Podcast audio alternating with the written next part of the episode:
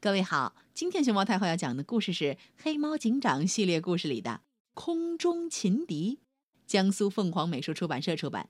关注微信公众号和荔枝电台“熊猫太后摆故事”，都可以收听到熊猫太后讲的故事。被黑猫警长一枪打掉了左耳的斑仓鼠，一只耳没命的逃亡。路上，他遇见了乔装打扮的大哥石猴鹰，便大吐苦水。石猴鹰答应为他报仇。半夜时分，电闪雷鸣，大雨倾盆。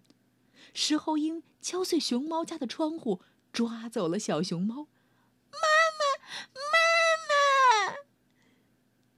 此时，生病卧床在家的熊猫妈妈费劲的爬到窗口，大声求救：“谁来救救我的孩子？”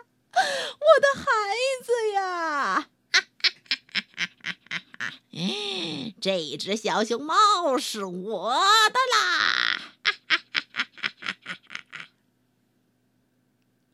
趁着夜色，石猴鹰又抓住了小兔和小猴。啊！放开我们！你要带我们去哪儿？为了引黑猫警长上钩，石猴鹰将小动物们带回家，关在笼子里。他用棍子使劲敲笼子，咣咣咣！不要吱声儿！谁在吵吵嚷嚷的？看我把谁吞进肚子里！小动物们被吓得哆哆嗦嗦，不知道该怎么办。而这会儿，黑猫警长。正在森林公安局侦查这起动物绑架案，他一眼就看出了乔装打扮的石猴鹰，于是黑猫警长招来白鸽侦探，让他前去侦查石猴鹰的老巢。白鸽侦探奉命出发，他找啊找啊，穿过森林，穿过原野，最后他来到了一片大沙漠里。白鸽侦探在这里找到了石猴鹰的老巢和被关押的小动物以后，忙向黑猫警长汇报情况。报告黑猫警长，报告黑猫警长，石猴鹰的巢穴就在。这时，石猴鹰听到动静，他立刻冲了出来。白鸽侦探敌不过石猴鹰，被石猴鹰一巴掌从他的巢穴上扇了下去。白鸽侦探倒头栽到了地上。正在那头和白鸽警长保持通话的黑猫警长听到了声响：“白鸽侦探，白鸽侦探，收到，请回答，收到，请回答。”白鸽侦探再没有动静，黑猫警长知道出事儿了。黑猫警长利用电话定位到了石猴鹰的老巢后，率领警士们赶了过去，出发。可是。等黑猫警长一行人赶到时，白鸽侦探已经昏过去了。黑猫警长忙叫来救护车，把白鸽侦探送到医院救治。石猴鹰发现了黑猫警长一行人已经来到了他的老巢，他牢牢地掌握住了制空权，在空中给黑猫警长和他的白毛警士们带来了不小的麻烦。黑猫警长和警士们商量起对策。石猴鹰趁他们不注意，又发起了突然袭击。喵啊！这时，黄毛班长一行人爬上了岩石，准备从后方攻击石猴鹰。谁知石猴鹰发现了他们，他扔下碎石块，击中了黄毛班长一行。啊！小心！黑猫警长灵机一动，让一小队警士从正面。攀上岩石，吸引石猴鹰的注意，然后他又命令另一队警士再次从背面悄悄攀上岩石，在石猴鹰的身后发动攻击。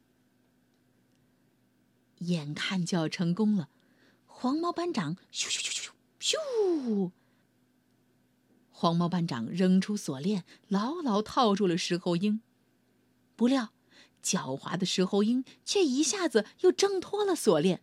他摆出了一副毫不畏惧的架势，嘿嘿嘿嘿嘿嘿，看你们还有什么办法？情况紧急，黑猫警长立刻呼叫直升机中队前来救援。哒哒哒哒哒哒哒哒哒哒哒哒哒哒。直升机分队赶到，可面对直升机，石猴鹰也毫不示弱。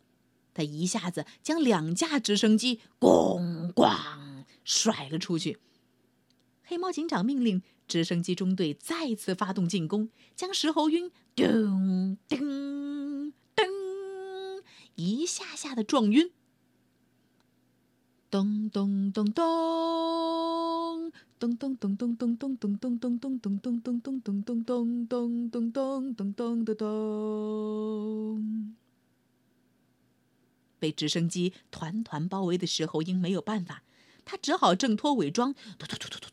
飞了出来。直升机中队立刻行动，用旋转的螺旋桨，啊，呲，将石猴鹰的羽毛剃了个精光。哦哇，哦哇！没有羽毛的石猴鹰在空中胡乱扑腾了几下，哦，一头栽进了他的巢里。小动物们找来布袋，把石猴鹰的嘴扎紧，这下他就老实多了。嗯，不许动，老实点。嗯嗯嗯嗯嗯。石猴鹰还想挣扎，可是已经无力回天了。最后，直升机中队将石猴鹰连同他的老巢一起带回了森林公安局。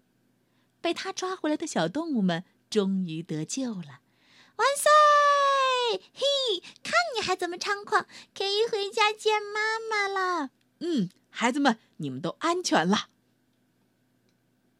嘣嘣嘣嘣嘣嘣嘣嘣！今天黑猫警长的故事到这里就到这里了。